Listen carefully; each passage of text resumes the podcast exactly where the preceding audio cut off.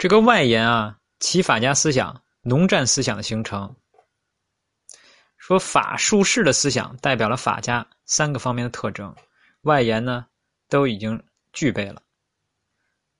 这说明啊，齐法家已经诞生，但商韩两家面临七七国争雄的时代背景，极力提倡富国强兵，主张尽驱国民致力于农战而事，农以足食，兵以保国。这道理呢是十分浅显的。最开始呢，也被多数政治家和思想家重视，比如孔子就提到了足食足兵，也表现出非常重视兵农。但是他的目的不在于扩张君主的国势。伤寒提到的重耕战理论，几乎预计打算用这个一国之力而为之，使整个政治社会成为兵民的社会。这种独到见解啊，千古罕见。所以呢，农战政策也是法家思想的重要支柱之一。在外延诸篇中，重农思想比起经言更为浓厚，但不如治国等篇以及伤寒诸子。说言兵呢，则有兵法专篇，以及散见于各篇的零星论述，这就不用多说了。值得注意的是啊，在五府一篇中提到说：“善为政者，其市民贵无勇而见得利；其庶人好耕农而恶饮食。不能为政者，其市民贵得利而见无勇；其庶人呢好饮食。”而恶耕农，这里实际是将兵农二事并举并加以提倡，这也是战国时期商鞅一派富国强兵的表述。在《八关一文》中提到说：“良田不在战时，三年而兵弱，兵士不用，国仓空虚。”也把农战相提并论。这类论述啊，与伤寒之说还有很大的距离，未必受过他们的影响，不足以证明出于商鞅一派。但是时代背景十分相似，与。商鞅同时，或者是略早，还是可以肯定的。说五府呢是管仲遗著，是难以令人置信的。这里呢再举一个具体的例子，这五府一文中提到啊，说上必宽裕而有解舍，下必听从而不怨激；上弥残苛而无解舍，下愚复志而不听从。这个解舍一词呢，又见于《商君书肯令》和这个《韩非子五度》两篇文章。所以高亨先生说呀，解舍。乃战国时代法制上的术语，就是免除兵役与其徭役的意思。有人以此作为他和经言都是齐法家著作，鲜明的打上了战国中期封建改革的时代烙印的证据。实际上啊，祝家早已指出，解舍呢，就是周礼中的驰舍，驰是奔驰的驰，驰舍，驰舍呢，就是免除利益之政，是古代惠民之政。商鞅说呀，高其解舍。则人不可辟矣，不由世人，则必农；农则草必垦矣。至于“节舍”一词啊，当时战国时由周礼持舍发展而来的术语，不一定是始于商鞅的。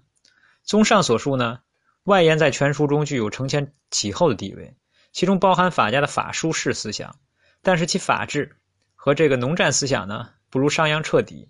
关于术和士的论述呢，也不如慎道和申不害明显和丰富。他没有受到商韩两家思想的影响，可能因为其成文早于两人，也可能因为两人没有到过齐国。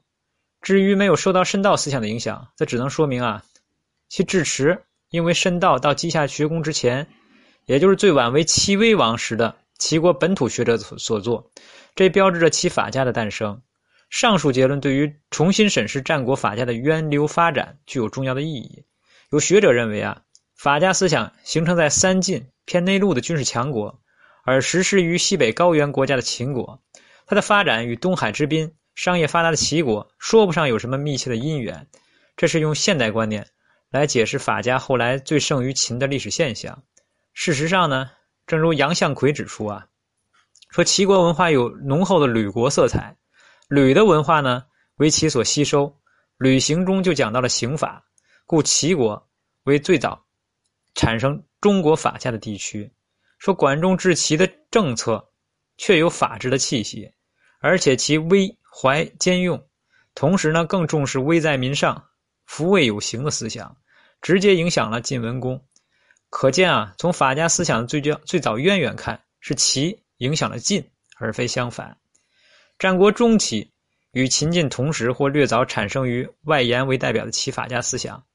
此后呢，秦晋法家与齐法家相互交融影响，而最终呢，由韩非及其大成。